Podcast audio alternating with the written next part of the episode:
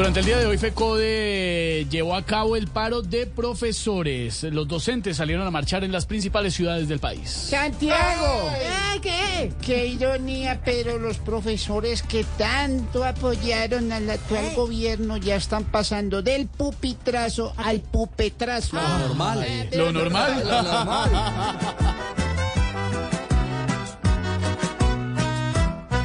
Caminar y caminar es lo que empiezan a hacer los docentes y licenciados, exigiendo garantías ya, porque sienten el año perdido y a Petro su amigo lo ven reprobar.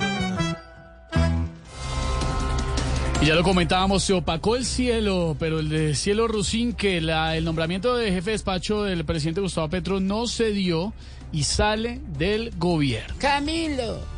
Es, es que el presidente, ese presidente de nosotros no se acomoda con nadie.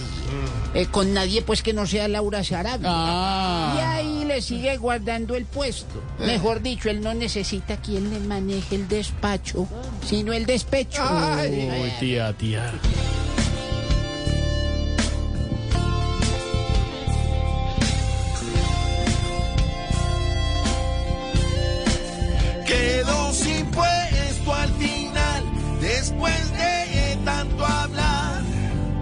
Petro le hizo pasar el oso de su vida.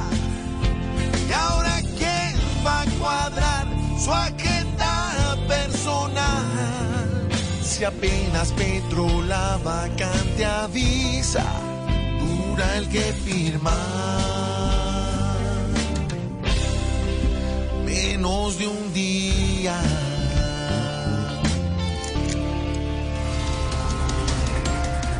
El Deportivo Pereira visitará Palmeiras esta noche por Copa Libertadores. Los Matecañas buscarán remontar la serie que van perdiendo por cuatro goles. ¿Qué qué? Así No es, pibe. Ese Pereira es Colombia, pero el Palmeiras es como el periodo presidencial de Petro. ¿Cómo así, cómo así? Ya metió cuatro. Y si se descuidan, mete otros cuatro. No joda. A Dios le pido que los nuestros jueguen mejor y que cuando cojan el balón jueguen más que Messi en la selección. Y a los brazucas les metan cinco, que ese milagro lo haga Dios, que se les lesione el goleador y que el arquero nos regale un gol. A que Pereira hoy gane el partido.